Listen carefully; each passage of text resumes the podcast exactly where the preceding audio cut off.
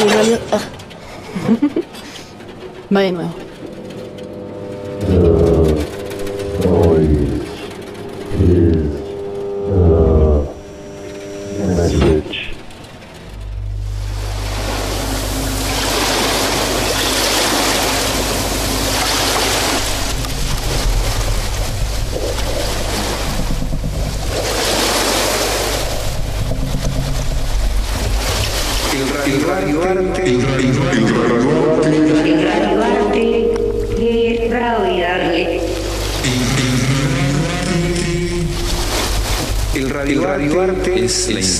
Que se le hace al receptor, al oyente, al escucha, escucha, a que pueda, configurar, un escenario, propio.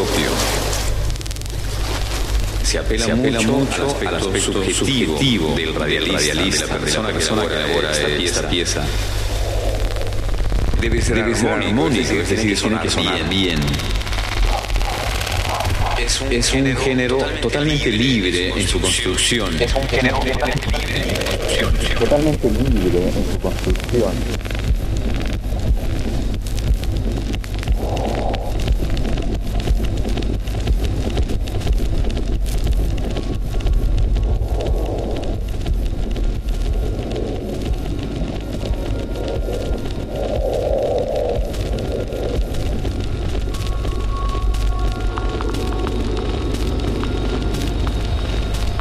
Radio art is the invitation that we make to the receiver, the radio listener, the auditorium to configure.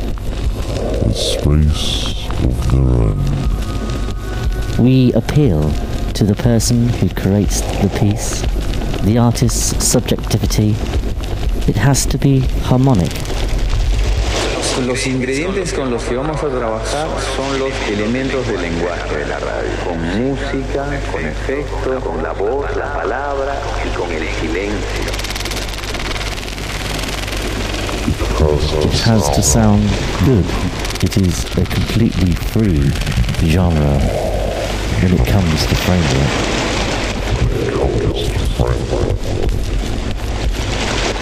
Música, con efecto, con la voz, la Until palabra this moment, y con el silencio. there is no rigid diagram or structure that allow us to design radio art.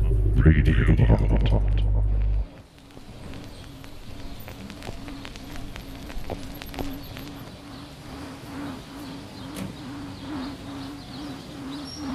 You're listening to do Dois dois, dois.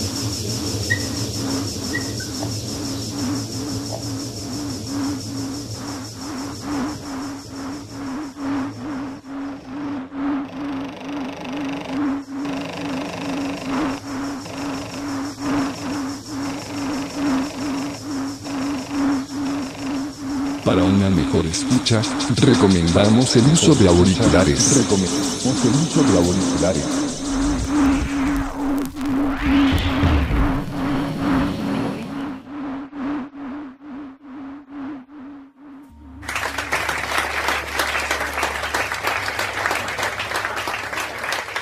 Juan Manuel Patricio.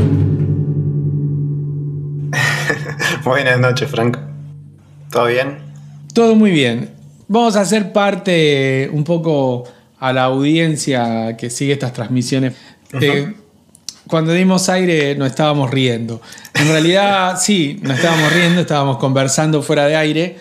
Y antes de, de entrar a, a esta escena radiofónica, estábamos haciendo unos chistes sobre la pandemia con Juan Manuel Patricio. Y nos surge la duda si Juan Manuel Patricio es un alias o es su verdadero nombre. Duda que esperamos que nos despeje en este momento. ¿Qué tal? Buenas noches. Sí, el nombre nació básicamente por un mail, por mi mail, que actualmente utilizo, juanmanuelpatricio.gmail.com, por si alguien me quiere escribir. No se me ocurría ningún nombre cuando tenía que pensar en ya presentar mi música y fue la primera que acudí. Me gustaba, era largo, era molesto de repente. Fue muy simple, no quería pensar en un nombre, soy bastante malo cuando tengo que elegir nombres para lo que sea en general. Así que fue ver mi cuenta de Gmail y decidir utilizarlo, nada más. Cuestiones artísticas, que muy poco se habla, parece un chiste, pero en realidad los artistas siempre tienden a ponerse seudónimos. Primero por una cuestión de cosa instituida a través de tantos años. Y por el otro lado, porque necesitan caracterizarse con un alias. Claro. O sea, tratar de separar su trabajo de su vida no laboral. Claro. De su vida privada, de su vida íntima. Y ocurre muchas, muchas veces en todos los ámbitos artísticos. Este no podía ser menos. No. Es interesante que en algún momento alguien se digne a conversar este tipo de cosas, porque la verdad que surgen a veces alias muy interesantes, hasta... mm, Sí, es, realmente. Claro, precisamente por eso. Sí, sí, sí, total. Sí, generalmente se tiende a buscar lo que sea cortito, ¿no? Que funcione en esos términos también. Realmente soy muy malo eligiendo nombres. Y no sé, me llamó la atención también a mí, qué sé yo, no sé, tal vez no llama la atención para nada.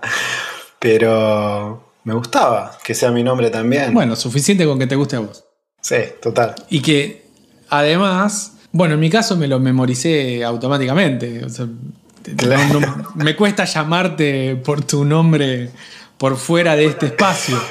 Claro. Entonces ya queda así. Incluso tus iniciales me parecen mucho más prácticas. Yo pongo JMP y ya Claro. me- es mucho más sencillo asociarte a la hora de, bueno, de editar una entrevista, a la hora de, de hacer algunas cosas que, Claro. que nosotros De hecho, me lo, hacemos. Lo utilizan mucho. Es- o sea, me he encontrado que también me han dicho mucho JMP.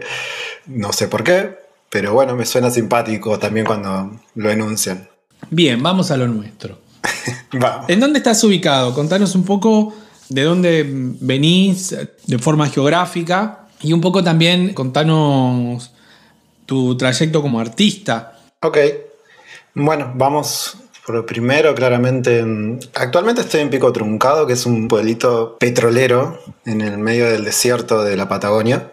Desierto literal. A veces cuesta asociar a, la Patagonia con el, con el desierto. Esto está ubicado en la provincia de Santa Cruz, en el noreste. Y bueno, nací acá, me crié acá en Pico Truncado. Cuando tenía 20 me mudé a Capital Federal donde viví 10 años hasta 2019 y hace un año y poquito más que volví a, a vivir al sur. Bueno, por diferentes motivos, pero bueno, también siento que huí de la ciudad en un momento justo. Y mm, Pico Truncado queda, digamos, en lo que es el Golfo San Jorge, que es toda una zona petrolera y de desierto. Eh, se siente mucho eso en, los pequeños pueblos. Eh, es, raro describirlo e imaginarlo a veces, eh, la idea que se tiene de la Patagonia, pero bueno, hay diferentes tipos de Patagonias y eso también está bueno contarlo, reflejarlo. No todo es Bariloche. Exacto. Esto vendría a ser Patagonia del centro. Claro. Me gustaría tomar esta idea que vos das de el conocimiento geográfico que tenemos todos los que vivimos por encima Claro, del río Negro. claro. Sí. Río Colorado. Claro, el río Colorado. Yo estoy casi literalmente en el centro del país. Provincia de Córdoba, Claro. Ciudad de Marcos Juárez, estoy a 240 kilómetros de la ciudad de Córdoba, estoy a 142 kilómetros de la ciudad de Rosario. Y tenemos todos, los que estamos más o menos ubicados en este lugar, la idea de que Patagonia es por el lado de la cordillera o por el lado del Atlántico. O sea, no estaríamos viendo la Patagonia del medio, que es la Patagonia quizás a la que vos te referís un poco, es la que tiene el desierto geográfico, que es la que la de las vastas extensiones de tierra y de arena y piedra, donde hay mucho viento. Tenemos el viento Kosten acá. Ajá. No se conoce mucho porque obviamente yo creo que viene de la mano de la conquista del desierto y que Kosten obviamente viene de, de los pueblos originarios. Claro. Así se llamaba al, al viento. Digamos, como vos mismo dijiste, en- existe el viento pampeano, en, en el Cuyo el viento sonda y en la Patagonia tenemos el Kosten. que se escribe con, con K. Bien. Sí, Mapuche Tehuelche. Y sí, bueno, eso que decís de toda la franja del centro, eso, eso de hecho, tal cual lo dijiste, lo he leído en diferentes artículos.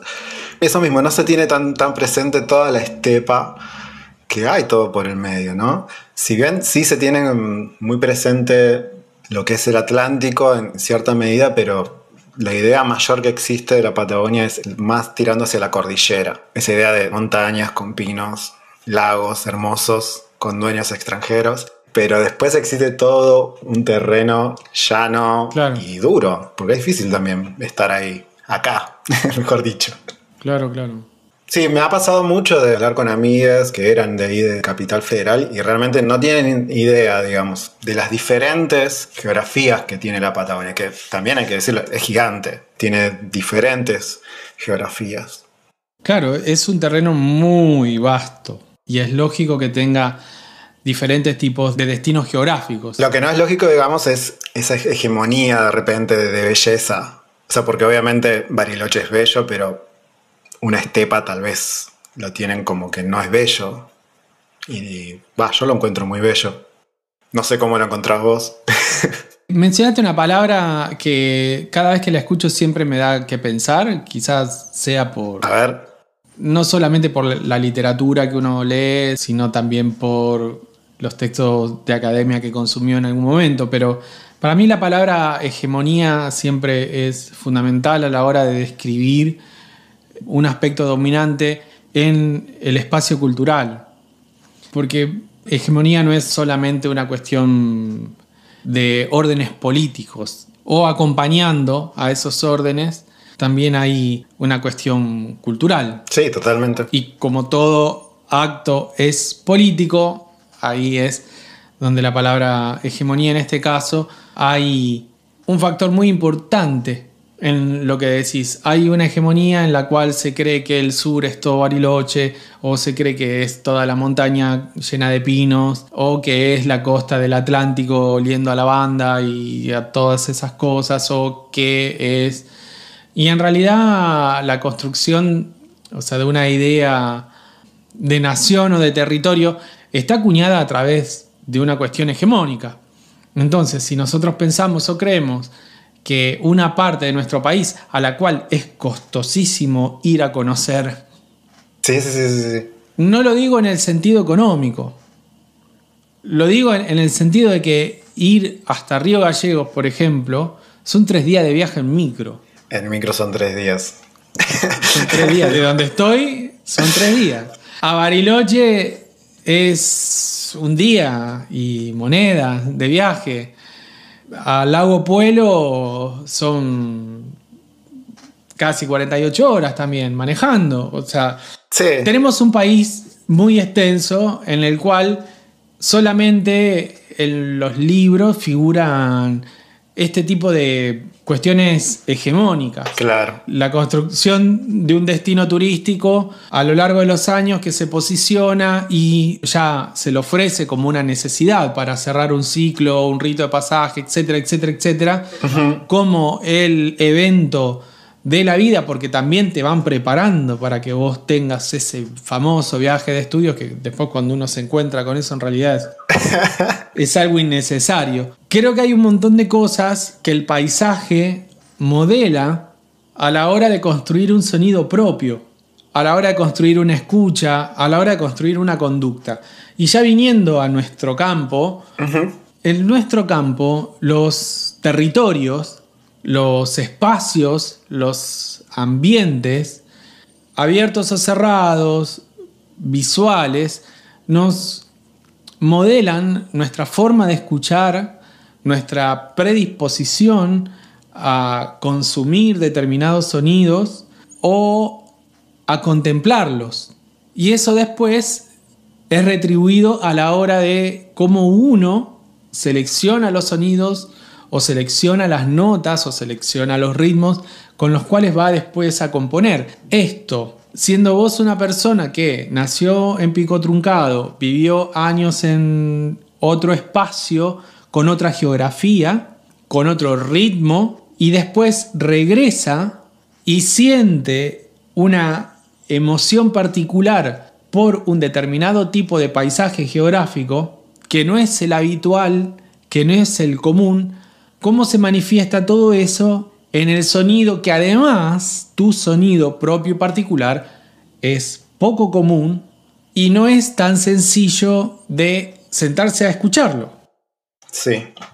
Bueno, obviamente el contexto lo es todo. Es inevitable no dejarse influir. Por ejemplo, el viento es algo que está constante, constante, constantemente en este momento que estamos haciendo la entrevista. Se escucha, no sé, no sé si va a llegar a escuchar, pero está de fondo. Y eso es, por lo menos hoy es lo, es lo, que más me interesa. Muchas veces me preguntan en entrevistas, o sea, digamos, qué música o qué artistas me influyen. Pero actualmente es como que estoy lo más, más interesado en, en, lo que es el contexto. Y no solo, digamos, en cuanto a geografías, sino también, digamos, dónde estoy viviendo. Vivir en un barrio de trabajadores y trabajadoras también tiene sus, sus propios sonidos. La murga, por ejemplo, que ensaya a una cuadra de casa en, una esquina, eso es algo que también recibo. No, no necesariamente es todo, digamos, el viento o un río también me parece que hay, hay, otros condimentos que hacen más a lo social también, ¿no? Independientemente que claramente la geografía es determinante. Me pasó hoy, justamente, que estaba pensando en unos tracks viejos míos que fue de los primeros que yo publiqué y compartí, que fueron cuando yo estaba viviendo en Capital Federal. Y llamativamente son muy cortitos, son súper cortitos, duran alrededor de un minuto, un minuto y pico y lo asocié al poco tiempo que yo tenía en ese entonces para hacer música. Yo laburaba ocho horas, viajaba dos horas, a veces más en total, de lunes a viernes y llegaba matadísimo. Y el poco tiempo que, tenía y la poca energía que tenía hacía música. Y no sé, siento que, que lo, lo vi reflejado justamente hoy en esa poca duración que tienen esos tracks. Claramente hoy la relación, creo que vivir en un pueblo ayuda a, esa relación que hoy puedo tener con la escucha, sobre todo tener el tiempo para la escucha, algo que, escasea muchas veces. Y, utilizar, por ejemplo, el viento, que es, es, algo constante, incluirlo en una pieza, como por ejemplo lo hicimos con Catriel Nieva en el track sur de nuestro disco, llama Ollas como Urnas. Fue hermoso, yo nunca había pensado que, podía encajar tan bien el viento en, un track también un río, usamos un río que también se llamó Río Deseado por un, río que tenemos en Santa Cruz. Utilizamos sonido desde de ahí. Es inevitable, creo, utilizar los recursos, básicamente, eh, sonoros que nos da el territorio. Qué interesante eso que mencionás sobre la utilización de los recursos cuando, o sea, generalmente la costumbre es ir y tomarlos. Claro, totalmente. Tomamos todo lo que hay a nuestro alcance sin pedir permiso. Para quienes no hayan escuchado Ollas como unas, los invito a que busquen el disco y lo puedan escuchar, editado por 1049 Records, un sello de Perú. Exactamente. Muy interesante. La verdad que es una pieza, el álbum, con una riqueza de matices sonoros muy, muy lindos. La verdad que a mí me, me emocionó mucho escucharlo. Qué hermoso. Sí, y. Bueno, le mandamos saludos a, a, Catri, a. Y tenía esta duda de querer saber específicamente cuánto influye en una composición el espacio. Bueno, para quienes tenemos la idea de que el espacio es un integrante más a la hora de componer o de escuchar, queremos saber cómo afecta a otro. Y cuando hay otro que nos dice claro. que está influenciado de la misma forma, ya sea el espacio abierto, cerrado, alto, bajo, según el volumen de ese espacio, siempre nos da curiosidad. Claro. Y en este caso, te lo preguntábamos a vos, porque realmente se nota y hay una diferencia entre lo que podemos llamar una pieza compuesta en determinado lugar con la influencia, como vos comentabas hace un momento, de una gran urbe, una X cantidad de horas de trabajo, un regreso en transporte urbano, ur urbano o no urbano, puede ser en, un vehículo particular o de alquiler. Sí, sí, sí. Y llegar y dedicarse a componer con el oído agotado, con el estrés, con un determinado piso de ruido que hay en un espacio cerrado. No, no, no, horrible. Y después tener toda la vastedad de un espacio abierto, con un clima determinado, con un color, porque también hay un color determinado, La temperatura. exacto, Yo creo que son cosas fundamentales. Bueno, a ver, no estoy descubriendo nada diciéndolo, pero creo que está muy clara, digamos, las rítmicas, también teniendo en cuenta las, las temperaturas, cómo se va moviendo. Eso es increíble. Si nos extendemos por el continente. precisamente, precisamente. A mí me, me sucede mucho que cuando se habla de- del viento, tal vez para la gente que no conoce el- la Patagonia, es real. Yo a veces estoy en lo que es mi home studio y de fondo tengo un piso de viento que es el que se escucha afuera y salvo que haga una, un aislamiento total de la sala, está presente, digamos, no lo puedo evitar, forma parte ya de- del hábitat en el que estoy. Y está presente, es como, tal vez me tengo que concentrar realmente en lo que estoy haciendo, tal vez mezclando o ya sea creando. Y es difícil aislarse también, a veces cuando hay vientos realmente muy fuertes, como te decía hace un rato, si esta llamada la hacíamos eh, hace dos días, iba a ser imposible, porque el viento te vuela todo, te vuela internet y chao, fuiste. Se cortó la luz en varios lugares de la Patagonia en esta semana que pasó por el viento. Bien, vamos bien. Acá zafamos, pero bueno, sé que, que en varios puntos de la región se cortó por, por un tiempo bastante largo. ¿Qué preparaste para esta noche? ¿Qué set? ¿Qué es lo que vamos a compartir? ¿Qué es lo que vamos a escuchar ahora? ¿Con qué te vamos a escuchar? Sí. Si nos querés contar un poquito de eso antes de meternos ya de lleno en el concierto. Vamos a escuchar al comienzo un poquito de, de algunos recursos que tenemos en la Patagonia con unas grabaciones de campo, pero inmediatamente ya arrancamos con una guitarra procesada, muchos armónicos, armando esos colchones hermosos y la primera parte va a ser bastante, va a ir de menos a más, se va a poner bastante intenso ya en la mitad. Eso como primer parte, más bien tirando a algo ambient. Y ya en la segunda parte se va a poner mucho más movido, un poquito más de collage sonoro, digamos, jugando con las rítmicas, mucho diseño de sonido y sampleo, más que nada. Pero bueno, íntegramente en este momento vamos a trabajar con Ableton Live y guitarras procesadas. ¿Cuáles son los sonidos con los que más te gusta trabajar? ¿Tenés predilección por alguna paleta de sonidos o por algún paisaje sonoro en particular? ¿Te gusta trabajar con alguna idea preconcebida?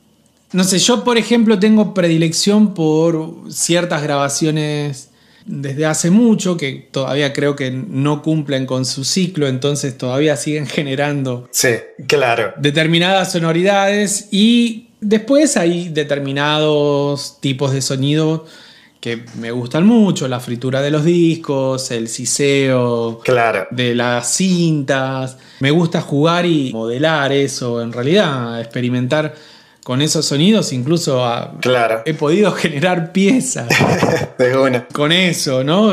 Claro. Cosas que empezaron siendo un ejercicio, terminaron decantando en una pieza, como por ejemplo la apertura de- del programa, que en realidad es una mezcla de una pieza con unas voces, que empezó siendo así, con el juego de el registro de la digitalización de unos vinilos, con los cuales yo me quedé con los primeros segundos de cuando uno deposita la púa en la primer pista. Entonces, algunos hacían unos sonidos muy interesantes. Bueno, eso terminó decantando en platillos, en bombos, en tachos Claro. Buenísimo. y en otras cosas más que se pueden escuchar por ahí. Pero vos, en lo personal, después de todo este ejemplo que te di, Yo creo que lo que se viene extendiendo y todavía no me ha aburrido, eh, estoy utilizando con la guitarra que la vamos a escuchar en la primera parte, estoy ut- utilizando Pitch Factor de Eventide, tiene un- uno de sus efectos que se llama Crystal, que me encanta. Creo que ese es el que se me viene extendiendo, digamos, ya hace por lo menos un año y pico, que es el que no estoy moviendo, lo estoy utilizando todavía. Pero después suelo aburrirme muchísimo. Utilizo, digamos, sonidos dos veces, a veces tres y ya está. Como que ese es mi límite, por lo menos al día de hoy. Por ejemplo, vamos a, vamos a escuchar em, lo que es el río deseado, que bueno, viene de- del disco que hicimos con Catriel. Probablemente lo utilice una o dos veces más, pero después ya cumple su ciclo. Me pasa que cumplen los ciclos bastante rápido los, los sonidos. Pero podría decir que este procesador de, digital de, guitarra, o bueno, se puede pasar cualquier instrumento y sonido ¿no? por ahí, eh, es el que más estoy utilizando, el que más todavía me atrae. Sí, digamos que es el Event at Pitch Factor. Después, grabaciones, bueno, volviendo a los hábitos o a lugares que habitamos, vamos a escuchar ahora una grabación donde estoy corriendo, que es cuando salgo a entrenar, digamos. Y esa, esa grabación me está llamando mucho la atención actualmente también. Pero digamos que básicamente el, el que se extiende actualmente es, el, es un procesador de Eventide. Bien, perfecto. Entonces, ¿qué te parece si después de un breve separador aquí, escuchamos tu concierto? Dale, perfecto. Para una mejor escucha, recomendamos el uso de auriculares.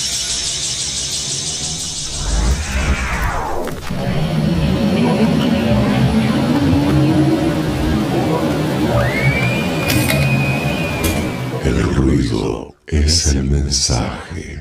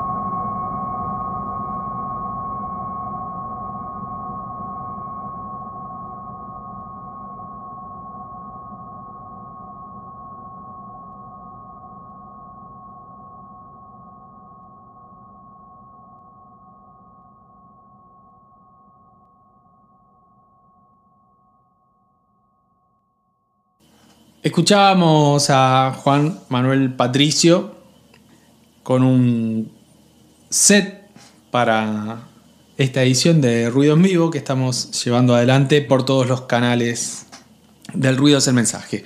Muchísimas gracias, Juan Manuel, por este concierto. A vos, Franco. Además de, de vos como artista, ¿qué otro artista podríamos escuchar que venga de una zona tan austral como la zona en donde estás? Porque vos estás en Santa Cruz, es la última provincia antes de Tierra del Fuego o antes de la Antártida, en zona continental. Más o menos. Somos realmente muy pocos y estamos muy esparcidos. Esto es muy largo y estamos muy separados. Pero bueno, los que estamos, estamos acá, bueno, haciendo y, y desarrollando nu- nuestro arte. Hay varios, me gusta mucho lo que hace Andrés García en Puerto Madryn, con su proyecto que se llama Phil. También tiene un sello digital que se llama CAS. También está de Playa Unión, Rayen, que es el proyecto de Maya Koenig, que hace Noise. Eh, ella es bastante conocida, seguramente más de uno la, la debe tener de nombre. Sí, cómo no. Bueno, justamente en Bariloche está Luciano con su proyecto Looms. También tiene un sello discográfico, pero no se escape ninguno. Bueno, en La Pampa está nada más y nada menos que mm, Dígalo, nuestro amigo, dígalo. Fabián Raca, también con su proyecto de Radio Carbono. Y bueno, seguramente ahí hay mucha más gente haciendo cosas en, en sus pequeñas cuevas y esperamos descubrirlos. Pero bueno, los que estamos, estamos ahí disparando desde acá. Bien. Muchísimas gracias, Juan. La verdad que un placer tenerte en esta casa. Franco, muchísimas gracias, el placer es mío. Y a todos, muy buenas noches.